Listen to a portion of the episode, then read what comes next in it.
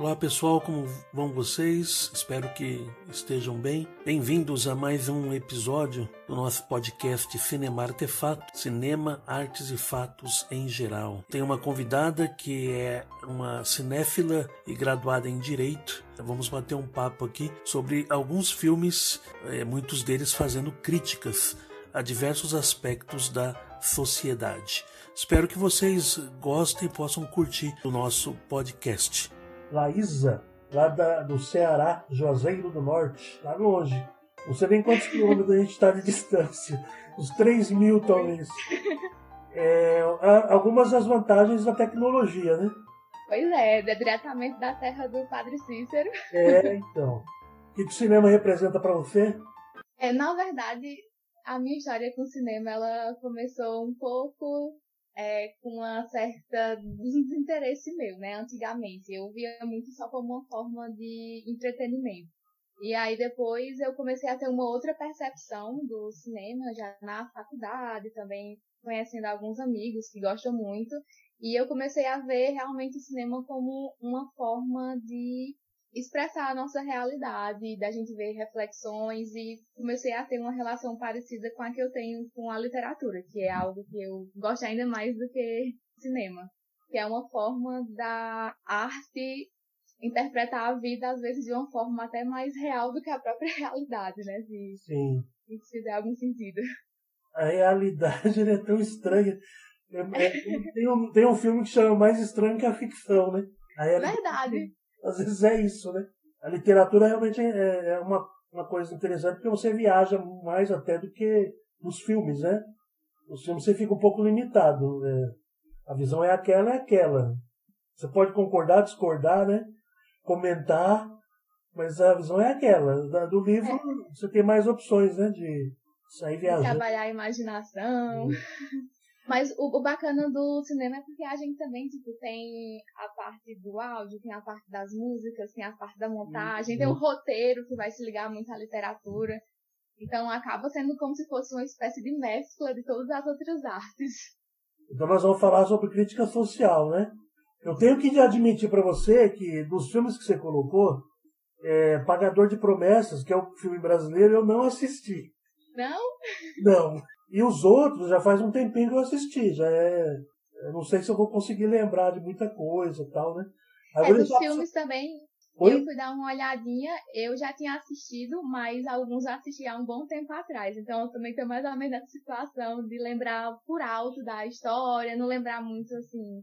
Também Sim. a percepção que a gente tem quando assiste, sei lá, uns seis, sete anos atrás, acaba mudando, né? E aí eu vou dar a oportunidade de você que é convidada para você começar.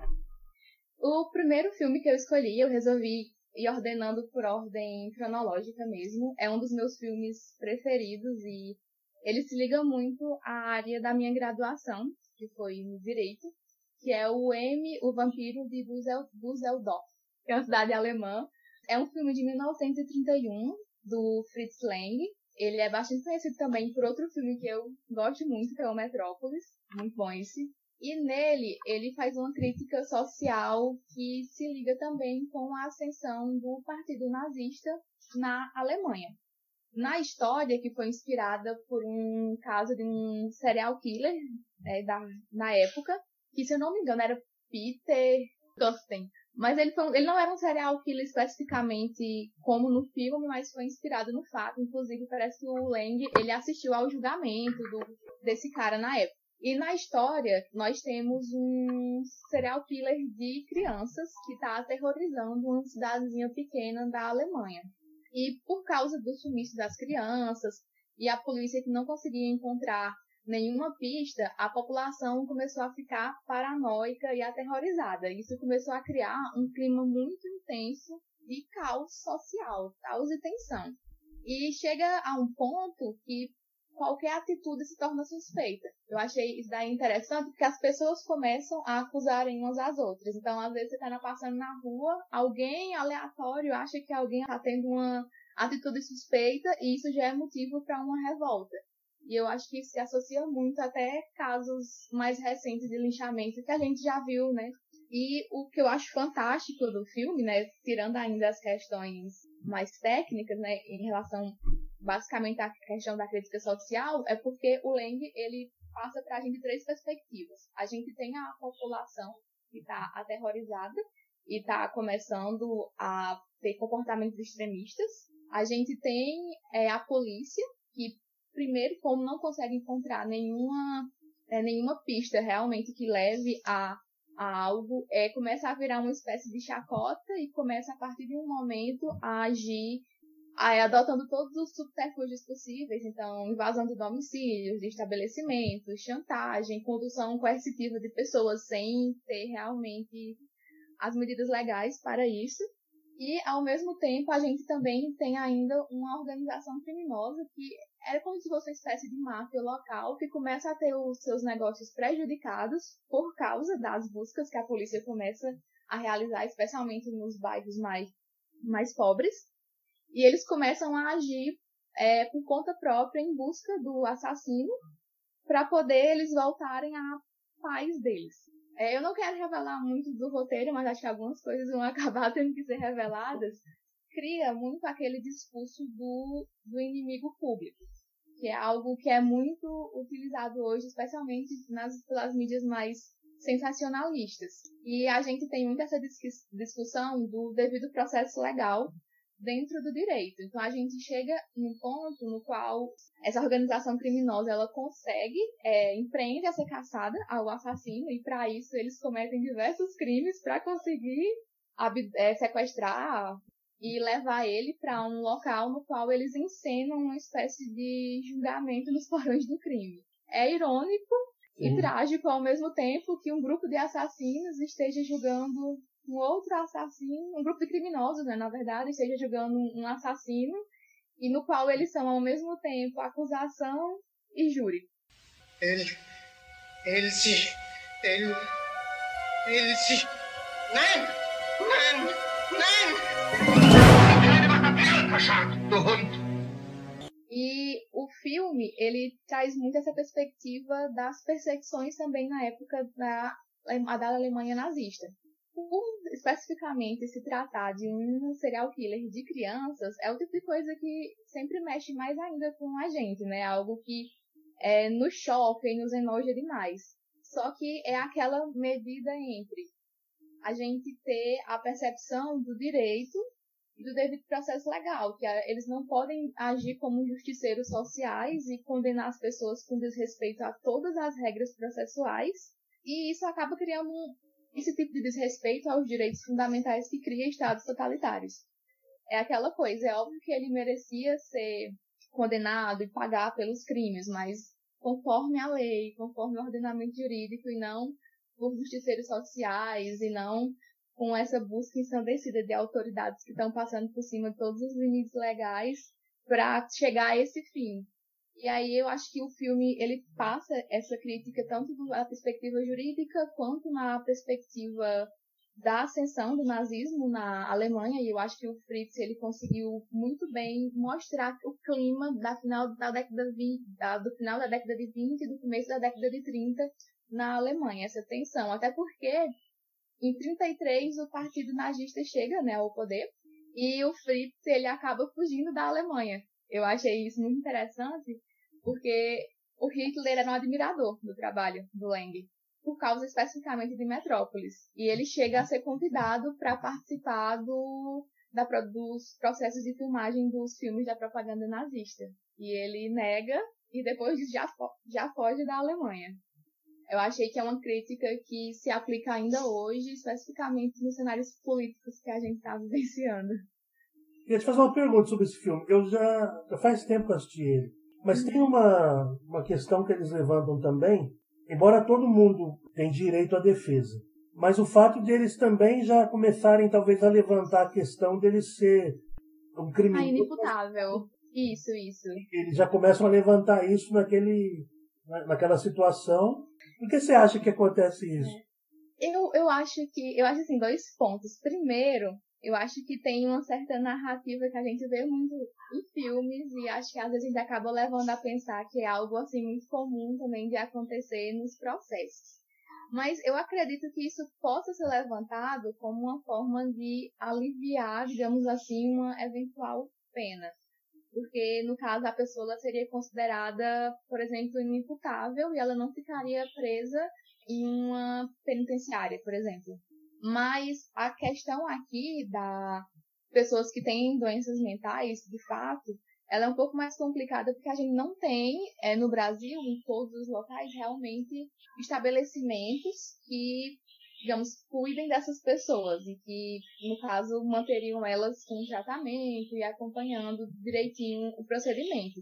Mas, assim, não é algo tão simples. Mesmo que a pessoa, ela alegue que ela tinha, tem alguma doença mental ou que estava com alguma instabilidade mental na época do cometimento do crime, ela precisaria passar por uma análise de psicólogos, psiquiatras que realmente determinassem que ela tinha de fato aquele problema. Não é algo que poderia ser, digamos assim, só, só levado e aí ah, já é, então ele não tem culpa pelo que fez. Não, ele precisa ter realmente essa comprovação. E no filme é, é levantado por ele próprio, né? Essa questão da, da instabilidade. Mas, assim, como é um julgamento, digamos assim, encenado, né? Não seria no tribunal de verdade, não chega a ter nenhuma. Sim. É. é, não chega a ser realmente debatida essa questão de se ele teria ou não um problema mental. Inclusive, o assassino que inspirou é, o personagem, né? Ele foi condenado à morte na época. Ah, tá. Também quando a gente traz esses temas às vezes tem uma falsa percepção de que a gente quer que a pessoa não é, não tenha, não pague pelo que fez, mas não é nesse sentido. É mesmo na questão de ser respeitado o ordenamento jurídico e que a pessoa tenha, obviamente, direito à defesa, direito à, à ampla defesa, ao contraditório, um devido processo legal, e que ela possa pagar pelos crimes dela como uma forma é estabelecida na lei, né? Até porque eu acho que nessa caçada a monstros a gente pode acabar é, se tornando também, de certa forma, monstros. E o perigo da, da gente é, deturpar o direito para algum caso, porque é aquela coisa, é aquela, aquele ditadozinho, né? O pau que bate em Chico também bate em Francisco. Sim. Então, pode ser usado num caso que é conveniente para você nesse momento e futuramente isso se volta contra você ou contra alguém que você conhece no começo reinava a vingança privada, né? Então, se eu te fazia algum mal, você respondia fazendo algum mal a mim ou alguém da sua família. E aí, com a evolução do conceito de direito, a gente entra nesse contrato social e estabelece essas leis e as autoridades competentes para que essas leis é, sejam aplicadas. Tá ótimo. É um que é bem próximo aí do, do M, né? Que é o Tempos Modernos, já é outro assunto, né? Mas é bem conhecido também do, do Charles Chaplin, né? É de 1936 e é, o nazismo estava na, na, época, mas tinha efeitos também da, da evolução industrial, né? A questão da evolução industrial ela acabou criando, né? aquelas linhas de produção, né, no surgimento dos automóveis, de, faziam o, o funcionário até no caso dele especificamente, sofrer um colapso mental, né? E sair ali com lesão de esforços repetitivos, em certo sentido, né? Fazer dos movimentos que ele fazia na fábrica, ele acaba fazendo fora da fábrica e é levado até para a justiça, é confundido, é preso. Lá, sem querer, envolvido com drogas. É algo que, em 1936, era muita coragem do Charles Chaplin mostrar isso, né?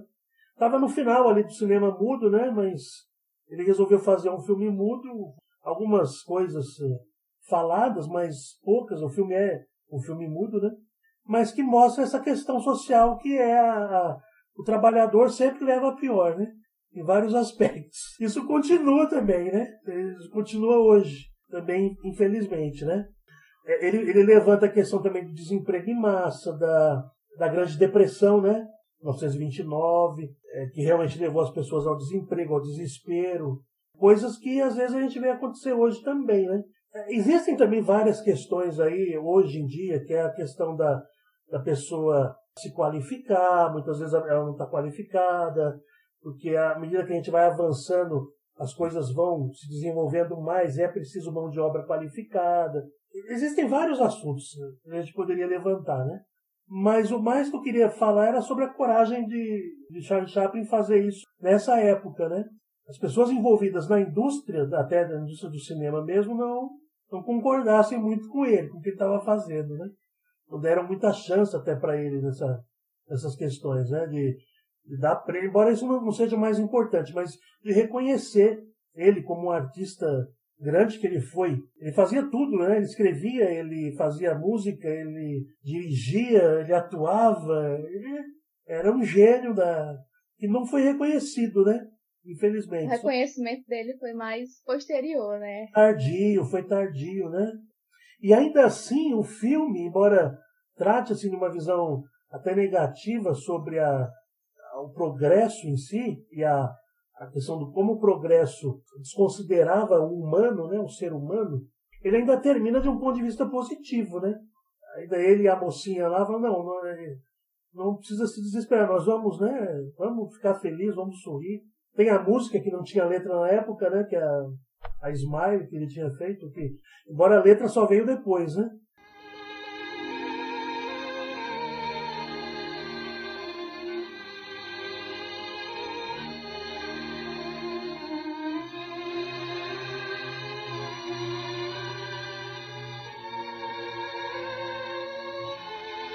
É questão da gente manter a alegria mesmo com problemas, né? Levantei aí mais ou menos a. Não, é, eu, eu acho, eu acho fantástico esse filme. Na verdade, eu sou bem suspeita para falar do Chaplin, porque os filmes dele sempre me deixam assim encantados, né? Especialmente porque ele consegue misturar o humor e críticas que são muito fortes, como essa do Tempos Modernos.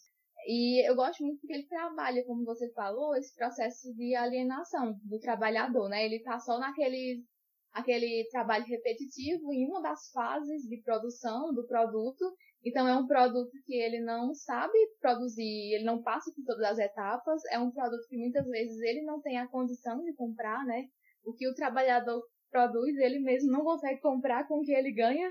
E ainda tem toda essa questão da, é, dos movimentos trabalhistas, né, que começam na, na época. Eu acho que, se não me engano, no filme ele acaba sendo envolvido em uma greve dos trabalhadores.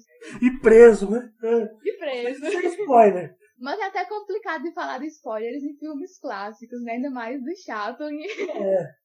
A gente vai, vai entender que a maioria assistiu. Tem uma cena no filme também que é interessante, não justifica, claro, mas explica o desespero das pessoas na época. Que um amigo dele, é, um amigo de trabalho, né, um colega de trabalho dele, é, depois é envolvido num assalto. Ele, ele acaba assaltando a loja onde ele trabalha. Ele consegue um emprego numa loja e vem três assaltantes e um deles é, é um colega dele, que era companheiro, que perdeu o emprego. E, desesperado, ele, ele até chora ali e fala que não, ele está roubando ali para comer. É claro que não justifica, mas explica né, essa, essa situação que levou muita gente ao desespero, né? A falta de ter ali o necessário, o suficiente, leva as pessoas realmente a, a situações desesperadoras, né?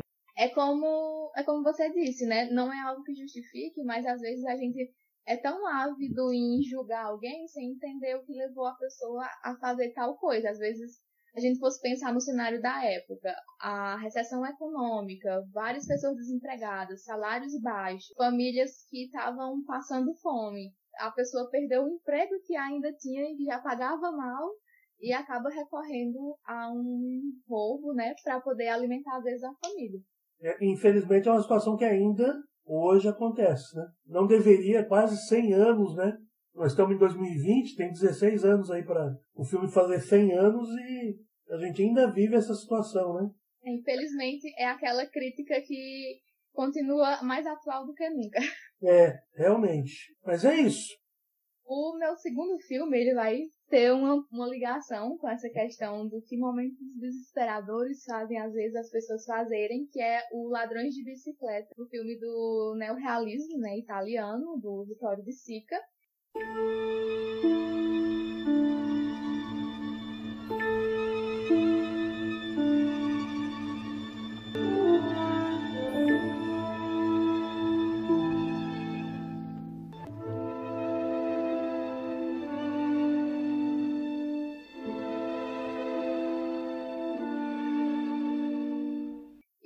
Analisa a situação da Itália. Ele analisa não, ele retrata a situação da Itália do pós-guerra.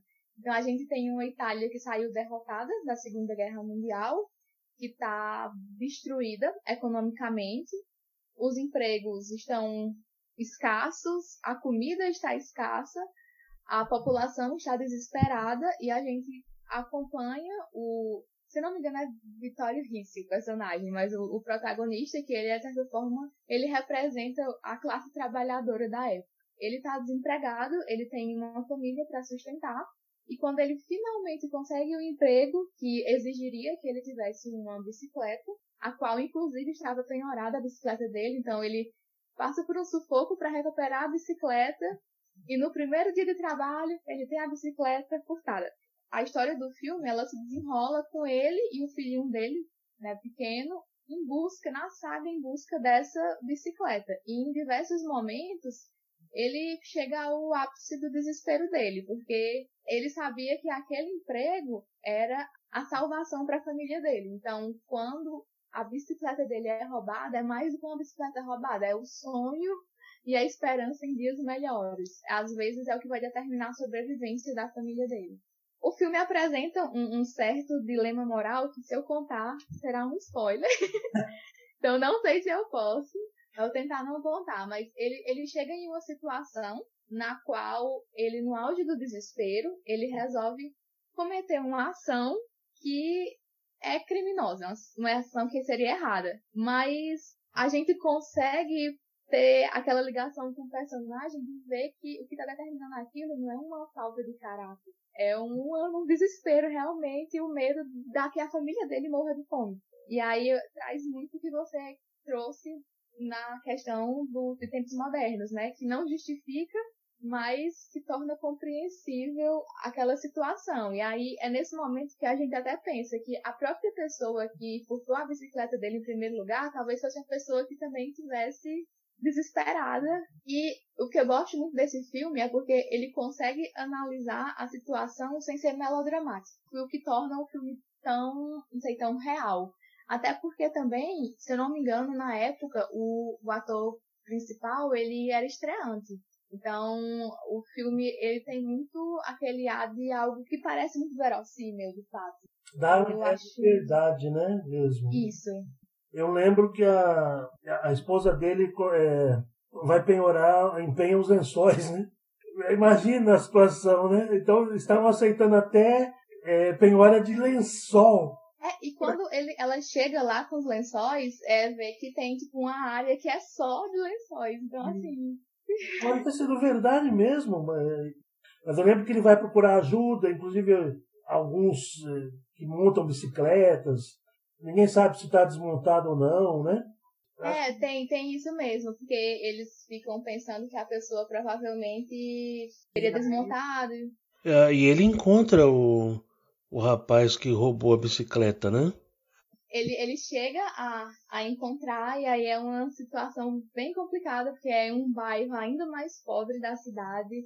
É, é aquele cenário que é, cada vez a situação vai piorando mais ainda e você realmente não consegue identificar um vilão. Não tem um vilão na história. Aliás, né, o vilão é a guerra, o saldo da guerra. É. E tem até um, um dado momento também que ele fica com o pensamento, não, eu vou, eu vou morrer assim, não tem saída, eu vou fazer o que der para fazer agora. E aí ele acaba indo pro restaurante com o filho.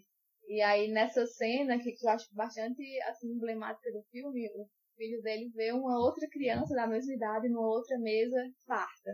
Fica esse, esse comparativo também das próprias desigualdades sociais que foram acentuadas né, pela, pela guerra. Eu tenho um aqui, eu sei que vai passar do, no, no tempo aí de um outro seu. É um, de, um filme de 67. É, adivinha quem vem para o jantar. You've got to give a little, take a little, and let your poor heart break a little.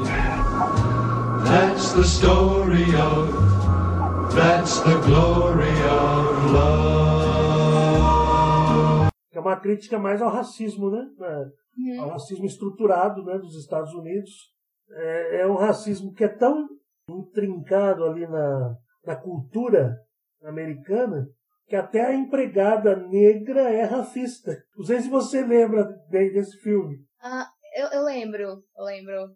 Que é a empregada da, da família da, da mocinha, né, do filme, da protagonista. Que é a, a Catherine Hepburn e o Spencer Tracy, que fazem os pais, né? Ela, o Sidney Poitier. E a, acho a... que os dois são é. os que mais se destacam no filme. Muito bons mesmo, é. Impressionante, assim, a atuação deles, né? E o casal em si, embora eles mesmos tenham receio por ser um casal interracial, então a gente foge um pouco, sai da pobreza e vai para uma família de classe média alta, onde as pessoas são bem instruídas, têm uma boa condição financeira. O, o, o, pai, ele é escritor liberal, né? Isso é levantado até pelo, pelo monsenhor amigo dele, né? Ele é um, um liberal, escreve é, num jornal e ela é voltada para as artes, né? Então, ela é acho que dona de uma galeria, tal, ou é responsável por uma galeria de artes, né? E você vê na casa deles, por exemplo, ali tudo, as artes. Então são, são pessoas liberais. Mas mesmo num, num terreno liberal, é chocante quando eles se apresentam, né? A gente é um casal. É um casal bonito, né? Que ah, você vê que dá, tá tudo certo. Eles se amam e, e é um casal que você sabe que, que vai dar certo. Passa isso. Pelo menos para mim passou isso, né? A, a história deles como casal. A atriz, ela, ela foi o primeiro filme dela, né? Da, da Catherine, né? O pessoal ela... comenta muito que foi uma performance fraca, né? A dela? A dela foi a mais fraca, é. Mas ainda assim, eu acho que a dele compensa, né?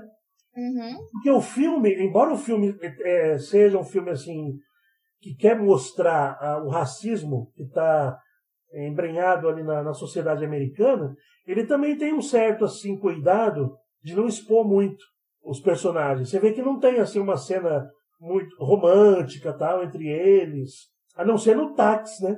Só quando eles estão na casa lá não, não existe. Talvez até para não chocar, não sei. Uh, os espectadores, né? Então o filme também tem esse cuidado, embora o filme quer levantar a questão do racismo. É quase uma ironia, não é? Essa é. questão de levantar o racismo, mas ao mesmo tempo ter aquele certo afastamento, não deixar tão na cara. Talvez porque fosse realmente algo chocante, né? O, até o pai dele mesmo, o pai do Sidney Poitier, ele fala que ele, ele na verdade está cometendo um crime em vários estados. Então ainda era, era crime em alguns estados, né? É, o casamento interracial. Então para você ver que era uma questão realmente é, difícil. Mas não é algo que mudou muito. Um casamento interracial hoje talvez seja mais comum a gente ver, mas ainda leva um pouco de estigma assim, né, para muitas pessoas, tanto para famílias brancas como para famílias negras. Verdade. Esse racismo dos dois lados. Eu não estou entrando aqui no mérito, por exemplo, de que é claro que os negros sofrem mais o racismo, né? É claro que eles são mais é, estigmatizados porque é a população mais pobre, também é composta de, de uma grande parte de negros. A própria moça, ela, ela fala, não, mas é, você pode ter certeza que não vai ter problema, porque meus pais, eles, eles sempre me ensinaram que não, não tem essa diferença. Todo mundo é igual. Mas só que no fundo mesmo, no fundo, eles consideram que há uma diferença. Porque eles ficam chocados. Eu acho que é muito também aquela questão do que a gente adota como discurso público, né? De ser progressistas e liberais. É. E o que a, a gente, na nossa conduta privada, na verdade é. Então é aquela coisa. Eu acho que o filme foi fantástico nesse sentido. De mostrar aquela diferença entre o que publicamente eu assumo e o que na minha vida privada eu estou escondendo e que vai contra o, os meus ideais na vida pública, vamos colocar assim, entre aspas. Ah, e, e, e, tem muito isso, né? A pessoa que diz, não, eu, eu não, eu apoio tal, mas quando envolve ele, a família dele, o país. É aquela coisa, né? Com os outros tudo bem, mas quando chegar não, aí já não dá certo. E a posição mais, assim, interessante é do, do Monsenhor, né? E que ele diz, não, eu já fiz tantos casamentos assim e e normalmente dá certo, talvez porque eles tenham que lutar contra tantas coisas que eles se unem mais. Ali a, a união dos dois contra, né, talvez o sistema, é tudo talvez é, é o que vai contribuir para ter uma maior união, né? Eu acho que esse, esse filme ele envolve várias coisas, até porque o que eu achei também interessante é que os dois são de famílias ricas, né? Então, assim, não tem uma desigualdade financeira entre eles. É realmente a diferença racial faz com que a família não consiga receber bem. Acho que a forma também como o racismo aconteceu e se desenvolveu nos Estados Unidos é bem diferente, né, da, é. daqui no Brasil. Mas, assim, em um primeiro momento é mais evidente. Então eu vou pro meu terceiro filme, que agora é o que você não viu, né? O Pagador de Promessas. Não posso falar nada. É, ele é um filme de 62, com a direção do Anselmo Duarte. E o roteiro é de uma peça do Dias Gomes. E o Anselmo Duarte também, ele participa nessa questão do roteiro. E aí ele narra a história de um homem que é, vive agricultor do interior da Bahia, que ele faz uma promessa para salvar um amigo dele, que é o Nicolau, que é um burro. E ele, a promessa dele seria carregar uma cruz e levar até a igreja é, de Santa Bárbara. Então ele faz todo esse processo carregando a cruz nos ombros. E no momento que ele chega na igreja, ele não consegue entrar porque quando o padre vai conversar com ele, né, sobre a promessa, ele acaba falando que o amigo, no caso, é um burro e não um ser humano, e que como não tinha uma igreja da Santa Bárbara na localidade dele, ele fez uma espécie de, é, um terreiro de candomblé, para Yansan. E aí, nessa hora, o padre fica revoltado e diz que ele está cometendo um pecado, é, ele está desrespeitando Deus e que a promessa dele não é válida, que ele não pode entrar na igreja. Então começa aquele embate entre o conservadorismo e da tradição católica representada pelo padre e essa fé popular representada pelo protagonista, né? Que acaba que ele, a, a fé dele é muito mais uma ligação que ele tem com Deus e não regras determinadas pela igreja de como ele deveria exercer a fé dele. Ele continua lá, tipo assim, ele não quer desistir de cumprir a promessa dele e ele começa a chamar a atenção. Vou morrer de fome na porta da sua igreja. É preciso que me ouça, padre. Chegou o Monsenhor Otaviano. Deixe passar o Monsenhor. Sem querer passar por cima de sua autoridade, mas apenas ajudá-lo com a nossa maior experiência, nós pediríamos que refletisse um pouco no aspecto, por assim dizer, político do caso. Tenho pensado apenas no aspecto religioso.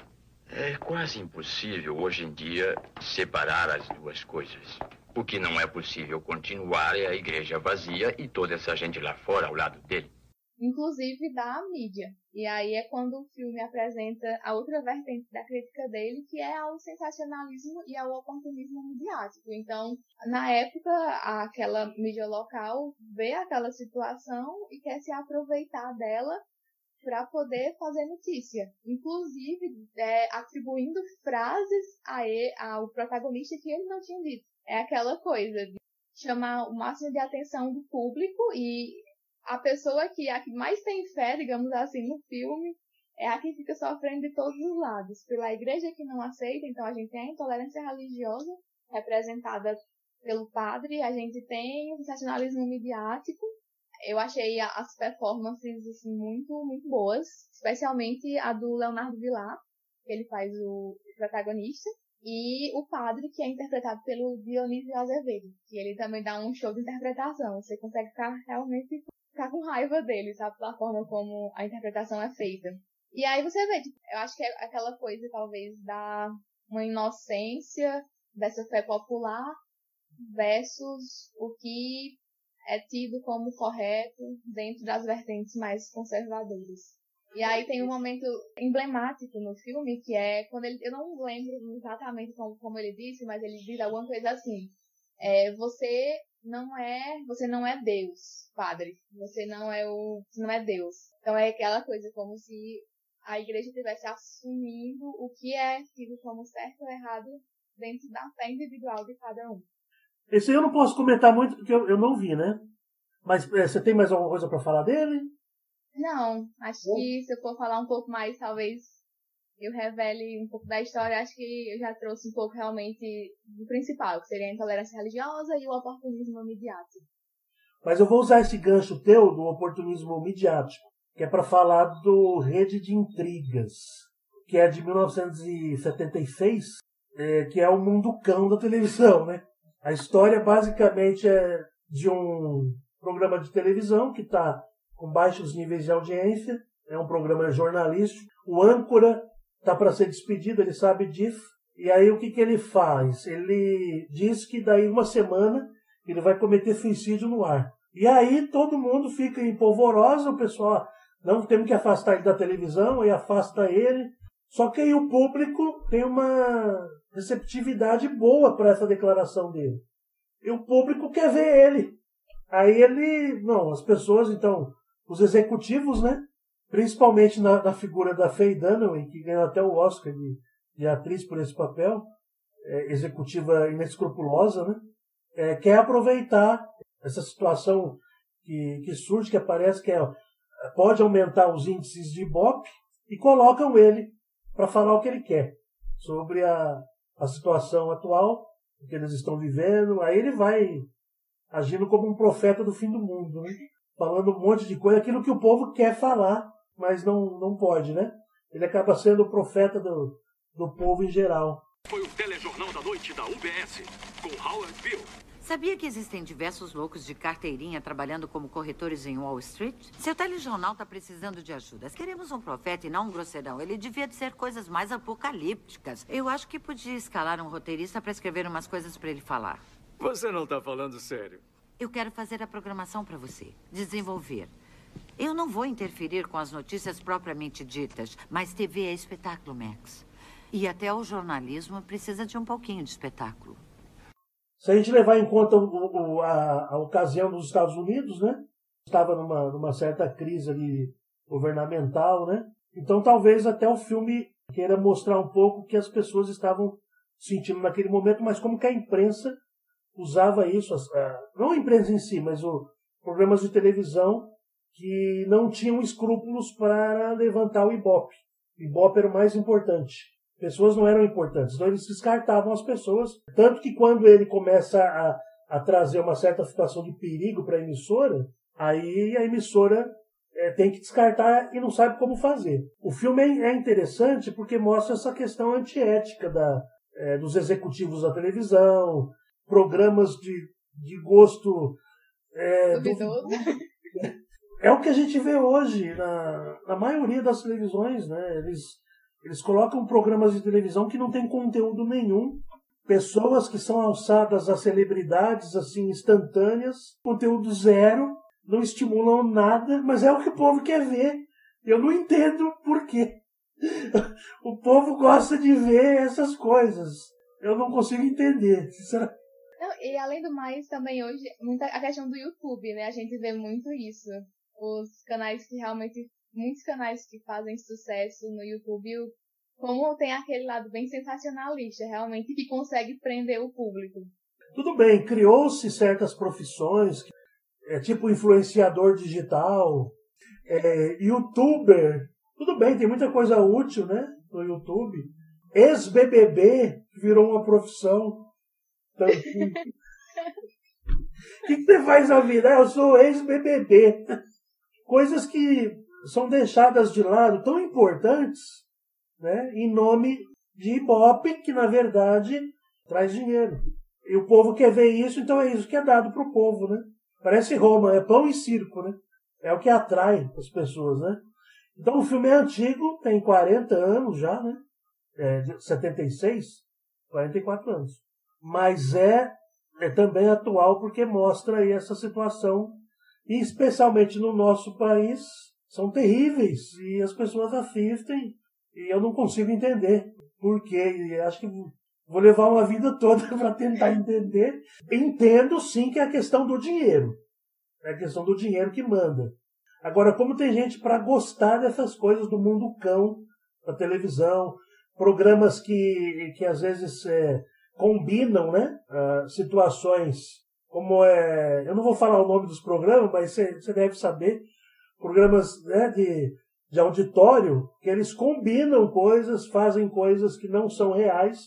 As pessoas sabem disso, que não são reais, mas, mas quer ver a desgraça lá da apresentada e não sei.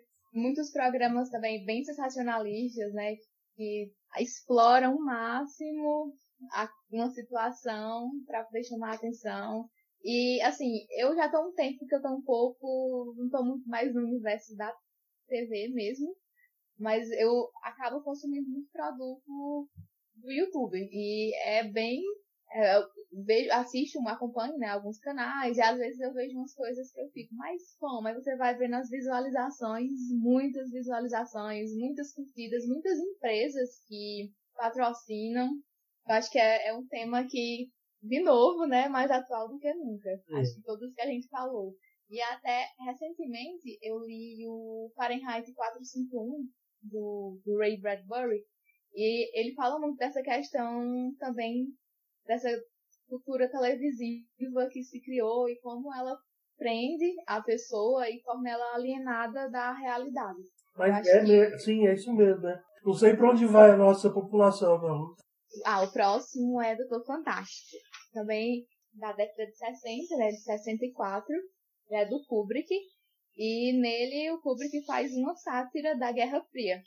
O que eu acho fantástico do filme é você fazer uma sátira da Guerra Fria em plena Guerra Fria.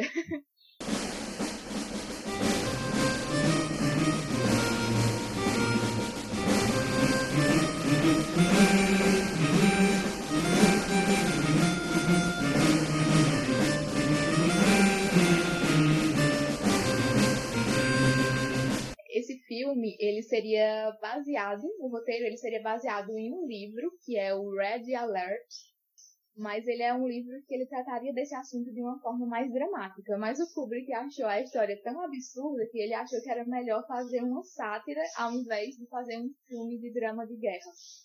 Então ele faz a sátira da guerra. E na história a gente tem um general, eu acredito que ele era general, não estou recordando direito a posição que ele tinha nas Forças Armadas, mas ele, esse general, ele enlouquece e ele manda uma equipe para lançar uma ogiva nuclear na Rússia.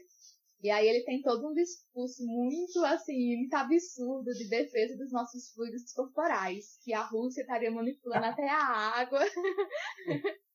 Os nossos fluidos corporais estavam sendo é, prejudicados por substâncias químicas que estavam provocando doenças nas pessoas e que era uma forma da Rússia tentar é, ganhar a guerra, algo assim. E aí, na percepção dele, os Estados Unidos precisavam agir e aí ele age mandando essa informação para esse grupo do, da aeronáutica e ele se fecha no local lá que ele está, no quartel, e quando isso chega ao presidente, o presidente ele tenta é, resolver essa situação para acabar não indo para as vias de fato de guerra, né? O que acontece? Eles se reúnem numa sala de guerra com outros generais e outras pessoas do governo, inclusive com o primeiro-ministro russo. Lembro do filme e dá vontade de rir, porque as discussões que tem é tipo, senhores, não briguem, essa é a sala de guerra. E aí eles uhum. começam discursos absurdos sobre a situação e eu acho que o Kubrick não poupa ninguém, nem russos nem norte-americanos, então é o filme é fantástico. E o Peter Sellers está incrível interpretando três personagens ao mesmo tempo. Nossa, o, o Doutor Fantástico naquela cena, a cena dele com a mão, eu ri demais. A mão dele com vida própria fazendo a saudação nazista. É, nossa, é muito bom. E uma das coisas que mais me marcou no filme é porque o slogan, o slogan da Força Aérea da norte-americana, da força, das Forças Armadas norte-americanas era paz é a nossa profissão. E não tem como ser algo mais contraditório e mais irônico do que uma força armada que faz a guerra ter como slogan que paz é a nossa profissão. E, e isso, na verdade, é, foi o que fazia Estados Unidos e União Soviética, né? Porque eles diziam, quanto mais armamentos, a gente vai conseguir manter a paz. É, eu acho que é isso que ele critica também, né? Essa... Sim, sim. Eu, eu, eu vejo que tem, porque, até porque é, o, o centro, o, digamos assim, o roteiro do filme, a história dos personagens se complicam quando o primeiro-ministro ele diz que a, as forças russas têm um dispositivo que, ao serem atacados, eles criariam uma ogiva nuclear que ia destruir o mundo. A máquina então, do tem... final. É isso, a máquina do juízo final. Então tem muito essa questão dessa instabilidade política e essa instabilidade criada pelas, pela questão das potências nucleares da época, né? Terem força suficiente para destruir o mundo. Então, se as duas tinham forças iguais de destruir o mundo, de certa forma, cria-se uma paz fictícia, né? No qual ninguém ataca com medo do, da destruição do outro. É verdade. E, e, embora eles tenham dito que a corrida armamentista acabou, algumas armas eles destruíram, então é, eles devem ter ainda muitas armas. Uma pessoa louca como esse general aí, porque ele toma a decisão por ele, o presidente não está sabendo, ele toma a decisão, ele pega o outro lá que é o Peter Sellers também, né? O, agora eu não sei a patente dele, que é, ele está abaixo do general ele quer parar, mas aí ele não, não, não consegue, porque a, as comunicações foram cortadas. Bom, ele não pode falar, né? não, mas, mas esse filme. Eu tenho que assistir. É. Esse filme é fantástico. Eu acho que ele mostra muito como é instável o equilíbrio geopolítico do mundo, né? Então a gente tem essas grandes potências armadas até os dentes e com força de destruir o mundo, assim, no piscar de olhos. São questões bem bem problemáticas. Então, o próximo que eu vou falar é um filme de é um filme francês de 2008. Não sei se você assistiu Entre os Muros da Escola. Não, esse eu não assisti, eu não assisti. Mas eu, eu, sei qual é. Tem vários filmes assim sobre sobre escola que a gente é aquele tipo de é de filme que tem um roteiro básico, né? Os alunos são da periferia, são, são pobres, enfrentam situação difícil, o professor tenta se envolver, tenta ajudar. Mas o que, que esse filme tem de diferente? Os atores são amadores. É, os professores são professores, na verdade. Os alunos são alunos. Os pais de alunos são os pais dos alunos. É um filme, mas é tipo um documentário, né? Ele é de 2008 e mostra realmente assim a, a periferia de Paris, onde moram muitas crianças pobres, a, em bairro violento, e a escola reflete isso. É, alguns alunos realmente é, dão atenção, mas uma grande maioria não leva a sério porque sabe que não vão ter oportunidades. E o que eu queria levantar desse filme é a fórmula de ensino já desgastada, que é do professor ali na frente, os alunos sentados. Isso não muda, essa fórmula. Que, tipo assim, o professor ele passa o conteúdo e os alunos recebem o conteúdo de forma passiva. Sendo que né, deveria ser pensada essa questão da construção do conteúdo dos dois lados, né, tanto dos alunos quanto dos professores. E às vezes acontece muito de alunos que vêm de famílias desestruturadas, que assim, a vida toda disseram para eles que eles não tinham nenhum futuro pela frente. Então é, é o tipo de coisa que realmente afeta muito, né? Então, e se o indivíduo ele não é realmente educado para se tornar um cidadão, isso acaba afetando o nosso próprio processo democrático, né? E nossa construção, a construção da cidadania. Uma questão interessante que me levanta é que a, as necessidades de cada um são diferentes. Então, cada um deveria ser olhado individualmente, é, é difícil, é impossível fazer isso numa classe com, com 30, 40 alunos. Né? Não dá. O professor não consegue. A própria situação do professor também, né? Que é acaba sendo muito desgastante, de às vezes não ter o estímulo, mal remuneração e não é. ter realmente as oportunidades de realizar as mudanças que gostaria de realizar. É, é muito triste o quanto os professores são desvalorizados. Não sei se tem solução, é, teria que ser uma mudança muito estrutural na base e, e isso não interessa para os governantes, não, não é interessante. Então eu acho que vai seguir do jeito que está. E Às vezes a impressão que dá vai é que vai piorar, né? Com a, o desmonte da educação. Beleza. Agora pode ir pro seu. O meu último filme né, foi o Apocalipse Now, que é de 79.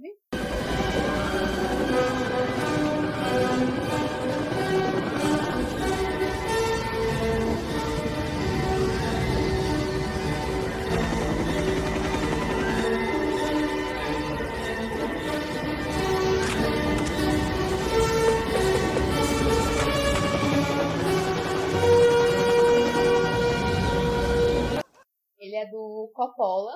E eu acho bem interessante esse filme, porque o, o roteiro dele, inicialmente, ele foi feito pelo John Mills. E ele seria uma adaptação do Coração das Trevas, que é aquele livro do Joseph Conrad. Só que o que aconteceu? Nas filmagens, o Coppola acabou achando o enredo muito problemático e aí ele começou a acrescentar outras coisas e a fazer várias modificações. E aí ele usou um livro que é de um fotojornalista de guerra, que é o Michael Head, que é o Dispatches. Eu acho que seria Dispatches, alguma coisa assim. Dispatches do Front, não sei se foi o nome. E ele trabalha, então, pegando a guerra do Vietnã. Então, que o Michael Hare, ele foi para Saigon e ele fez a cobertura, até porque também entrando na questão midiática, né, a guerra do Vietnã, ela foi muito teve uma presença muito forte da mídia. E aí na história a gente tem um capitão, se não me engano, eu sempre me confundo com as patentes, mas eu acho que ele é um capitão que ele precisa realizar uma missão que seria assassinar um, um outro, uma outra pessoa dentro da hierarquia militar que está destoando do que deveria ser, do que o, o exército queria que ele fizesse.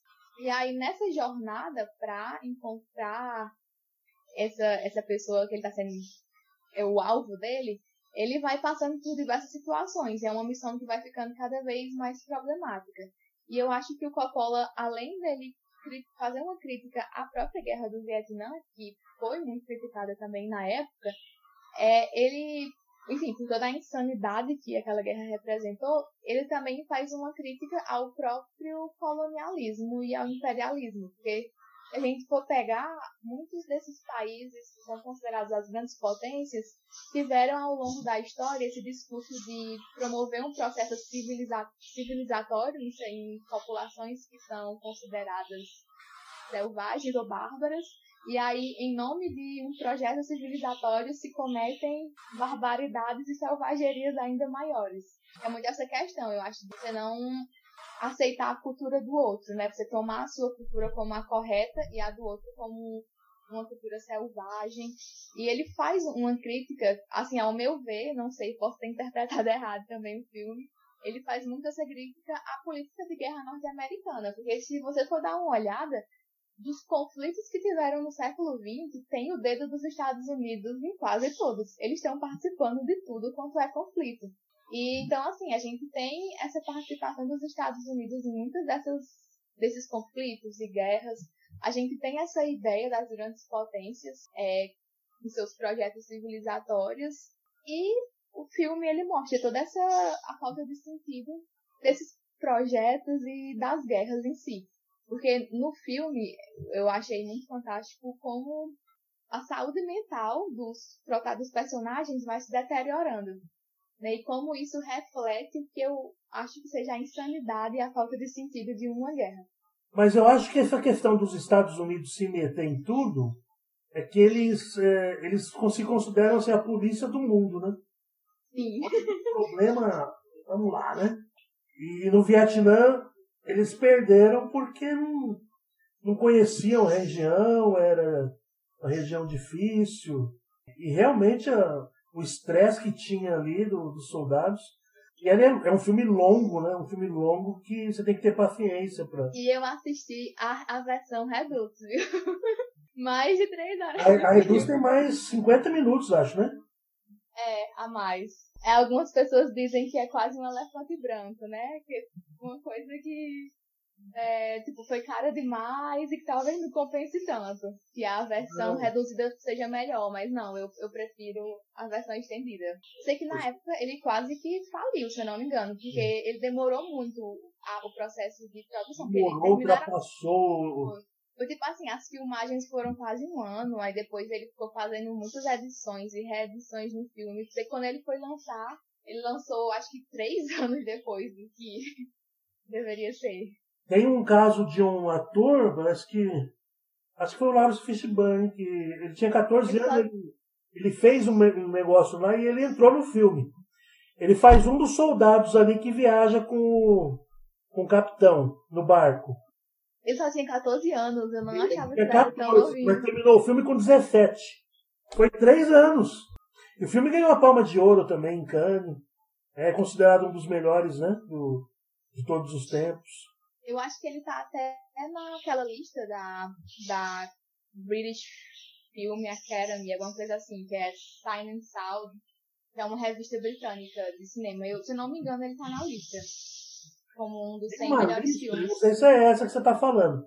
Que ele aparece em 25 como o melhor filme. É, eu acho que é esse, que o primeiro é até o, um corpo que cai, né? Isso. É. O próximo meu não é tão bom assim, é, não é um clássico, né? Como é que fala? Do- dos executivos de, de farmácia, farmacêuticas. os farmacêuticos, né? E, e política também no meio, né? Que é o Clube de Compras Dallas, é 2014.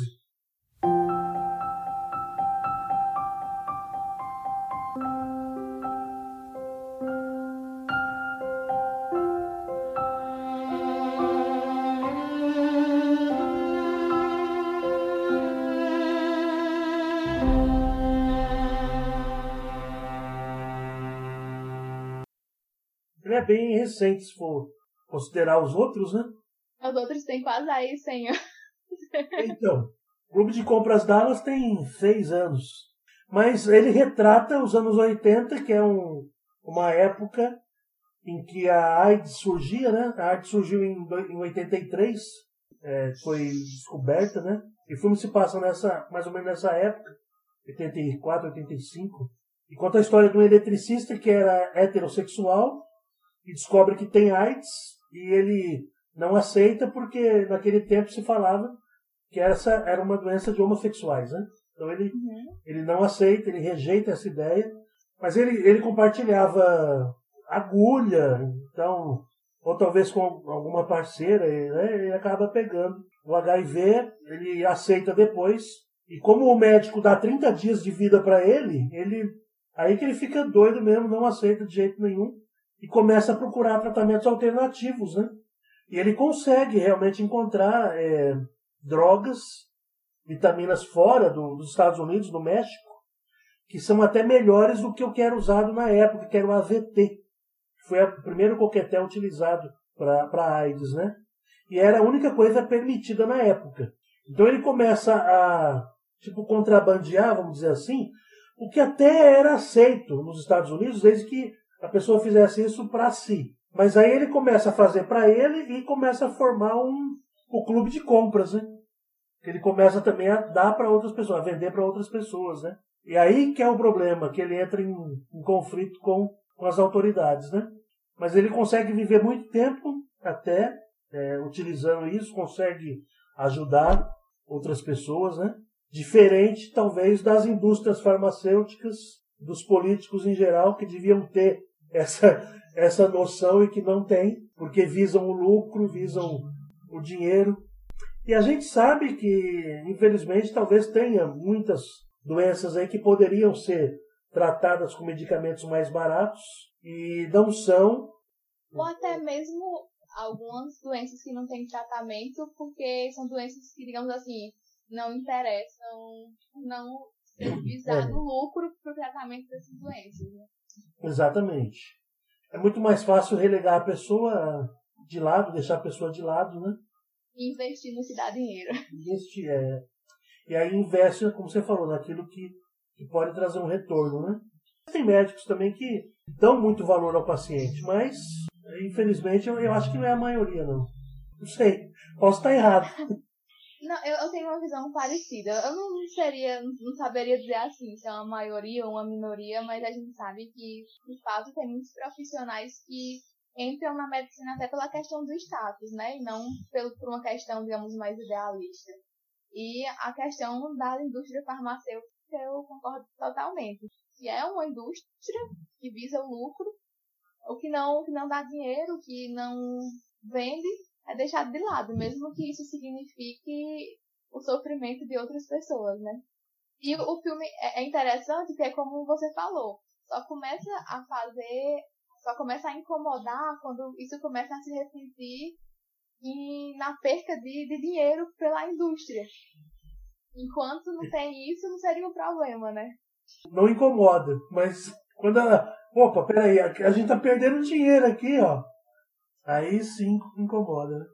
Que eu ainda acho muito bacana no filme é isso, né? Porque como você falou também, naquela época era muito associada à questão de homens gays, né? A AIDS. Então, uma pessoa que era heterossexual adquirir a AIDS era também uma forma de desconstruir um preconceito, né, que era associado a, a esses grupos especiais. Tanto é que ele não se cuidava nem um pouco, né? Então ele tipo, fazia sexo sem proteção. Sim, é. Porque ele achava que era uma doença que ele não corria perigo de correr porque ele estava fazendo sexo com mulheres, ele era heterossexual e, portanto, não tinha perigo. Enfim, ele adquire a doença e ele passa por esse processo de desconstrução, né, de preconceitos e de tentar ver o lado humano da coisa, né, da, do enfrentamento da doença, que é algo que nunca a indústria farmacêutica vai ver o lado humano. Aí ele teve que enfrentar isso é, passando pela situação, né? Esse foi o último filme, então. Quero agradecer foi. por sua, sua participação, sua disposição. Né? Foi um prazer conhecer você, saber um pouco mais aí da, das suas ideias também. É interessante a gente aprender mais. Bom, pois eu agradeço o convite, viu? Foi ótimo tanto conhecê-lo como debater sobre filmes. Eu espero que eu tenha conseguido dar uma contribuiçãozinha interessante. Bom demais. E obrigada pelo convite mais uma vez. Pois até a próxima. Ação, até a próxima. Tchau. Muito bem, agradeço muito a atenção de vocês para o nosso podcast Cinema Artefato, nesse nono episódio falando um pouquinho sobre os filmes que fazem críticas sociais. Agradeço muito a atenção de vocês e até.